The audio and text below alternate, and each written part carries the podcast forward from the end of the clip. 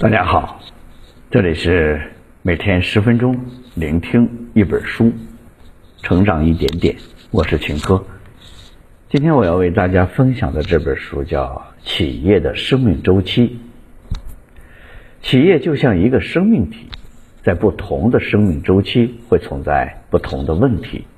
只有意识到这些问题并进行改革，企业才能实现可能持续性的发展。爱丽丝博士在研究辅导过上千家企业之后，写出了《企业生命周期》这一本书。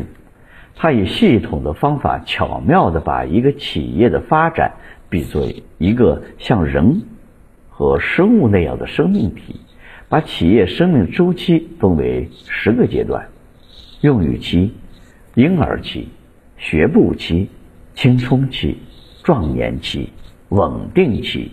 贵族期、官僚早期、官僚期以及死亡期。爱丽丝生动准确地描述了每个阶段的特征，并提出相应的对策，揭示企业发展的基本规律，告知企业管理者和创业者如何判断出现的问题，如何安排结构、人员和制度，以便让企业充满竞争力的和活力。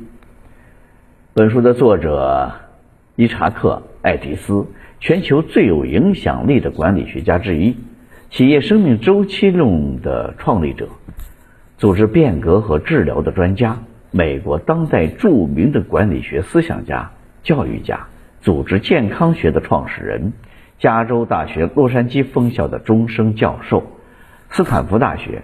特拉维夫大学和位于耶路撒冷的希伯来大学的客座教授，他在企业和政府部门有超过四十年的诊疗经验，开发出了爱迪斯方法，并创立了爱迪斯学院，受政府特许在许多组织健康领域授予硕士和博士学位。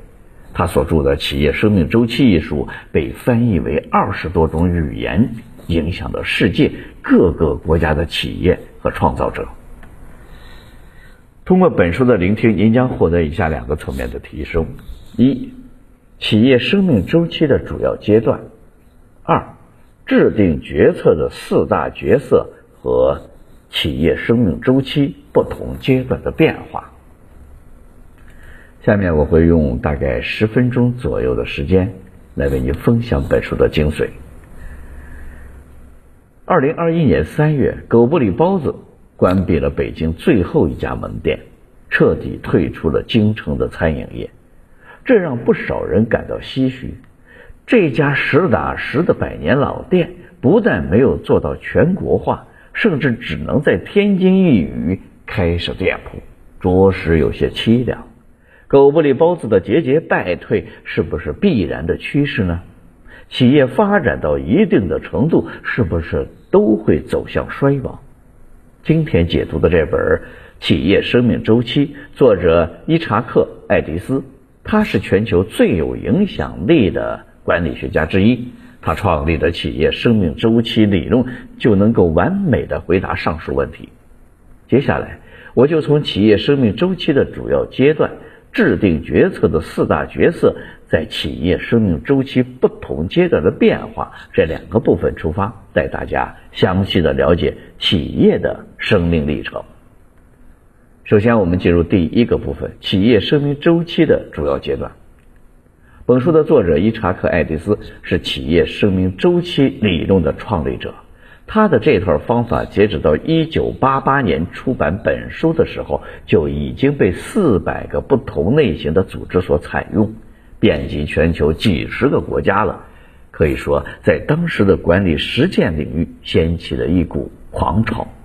当然，他的这套理论放在如今也不过时。爱迪斯将企业的生命周期拟人化，分为十个发展阶段，分别是。孕育期、婴儿期、学步期、青春期、盛年期、稳定期、贵族期、官僚化早期、官僚期和死亡期。但和人类不同的是，企业生命周期是根据企业内部关系来决定的。有一定的灵活性和可控性，并不是像人类一样按照年龄来定义的。下面我们简单的介绍一下企业生命周期各阶段的基本特征。第一个阶段，用育期，在这个时期，企业还只是一种构思和想法，创始人的焦点在思考可行性以及制定计划上。第二个阶段，婴儿期，创始人的注意力已经从构思转向实干了。他们有着强烈的渴望，驱动自己向目标前进，以获得出色的销售业绩。第三个阶段，学步期，这是公司迅速成长的阶段，依旧以销售为王。创始人在这个阶段负责所有的决策，把所有事情都当作机会，认为自己做什么都是对的。常常在这种状态下，会以为以后的祸患埋下伏笔。第四个阶段，青春期，在这个阶段，创始人会聘用首席运营官来负责公司的日常运营，但是自身对于企业业务却没有那么容易放手，这中间存在的冲突会阻碍运作，公司愿景也会受到暂时性的损害。第五个阶段，盛年期。企业已经发展了新的业务，提供新生命周期开始的机会。该阶段是企业的巅峰阶段。第六个阶段，稳定期，企业此时已经占据着较为稳定的市场份额，并且运营良好，但是员工会趋向保守，这是企业生命周期中第一个衰老的阶段。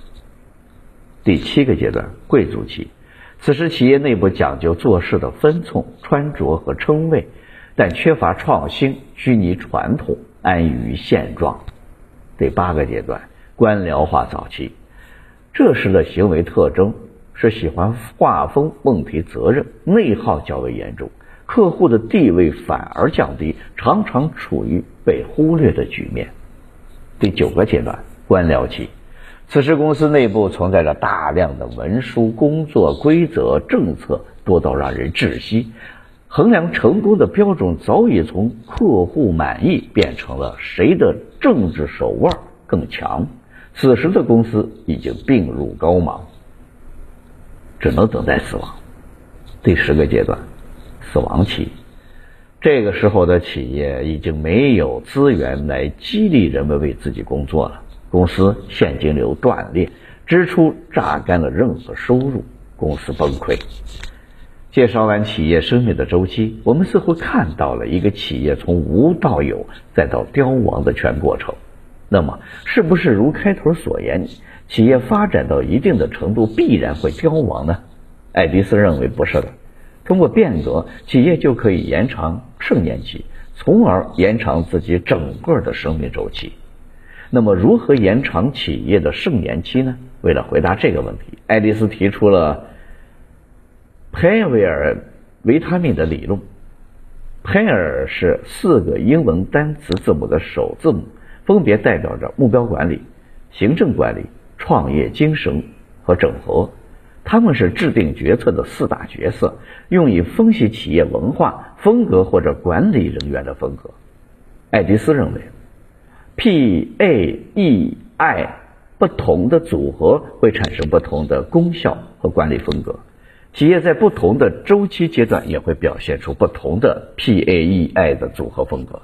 只有让每个要素在企业生命周期的各个阶段发挥相应的作用，才能够延长企业的盛年期，促进企业健康的发展。接下来我们看本书的第二个部分。制定决策的四大角色在企业生命周期的不同阶段的变化。在开始讲解这一部分之前，需要明确的是，P A E I 这四个字母出现在企业生命周期的不同阶段时，是区分大小写的。大写表明在这个阶段该管理功能的重要性高，小写表明这个阶段该管理功能的重要性稍微低一些。在用语区，表示为 P A E I，其中 E 是大写的，也就是创业精神的重要性更高。婴儿期表示为 P A E I，其中 P 是大写的。这个阶段的企业需要用心打磨产品，并且和用户密切互动。学步期表示为 P A E I，P 和 E 是大写的，就像小孩子走路需要四肢协调一样。该时期产品和用户需求要逐步的匹配。当用户和产品匹配实现之后，企业就进入了青春期。处于青春期的企业有两种不同的快速成长方式，一种是产品驱动，一种是用户需求驱动。分别对应的是 P A E I，P 和 A 大写，P A E I，A 和 E 大写。不论采用哪种快速成长的方式，都要比前几个时期更加注重内部管理，这是企业良好运行的重要因素。处于壮年期的企业，产品、组织、用户都很重要，所以 P A E I 前三个字母都是大写。另外，作者认为。壮年期不要过早的强调企业的市场整合能力，因为壮年期是企业自我提升的关键时期。当企业失去创业精神和疏远了客户的时候，就会离开壮年期，步入稳定期。在稳定期，创业精神减少，企业在市场中整合资源的能力上升，因此 P A E I 中的 P A I 三个字母为大写。而字母 E 为小写，表示创业精神或用户导向在稳定期存在着衰减。在贵族期，企业的产品能力和市场整合能力最先减弱，表示为 P A E I，P 和 E 小写，A 和 I 大写，表明企业只强调组织管理和市场整合，忽视了产品创新和用户的导向。官僚期的企业几乎完全失去了产品能力和用户能力，表示为零 A 零零，仅剩下大写的 A，其他的字母都变成了零，表示企业只剩下官僚体制，产品能力、用户能力、市场整合能力都消失了，完全丧失了竞争力。当出现。零零零零的时候，则代表四种能力统统的消失了。这个时候，企业的生命就走到了终结。P A E I 这四个字母通过大小写的变化，很好的代表了产品、组织、用户和市场能力在企业发展不同阶段中的变化，展示了企业各种能力的产生、增强、减弱、衰亡的过程。也正是通过字母大小写的变化，我们可以得知企业在不同时期需要看重的要素是什么，应该增强哪种要素的作用，从而促进企业良好的发展。读到这里，这本书的内容我们已经了解的差不多了。下面我来为大家总结一下。第一个部分，我们介绍了企业生命周期的主要阶段，分别是孕育期、婴儿期。学步期、青春期、壮年期、稳定期、贵族期、官僚早期、官僚期和死亡期。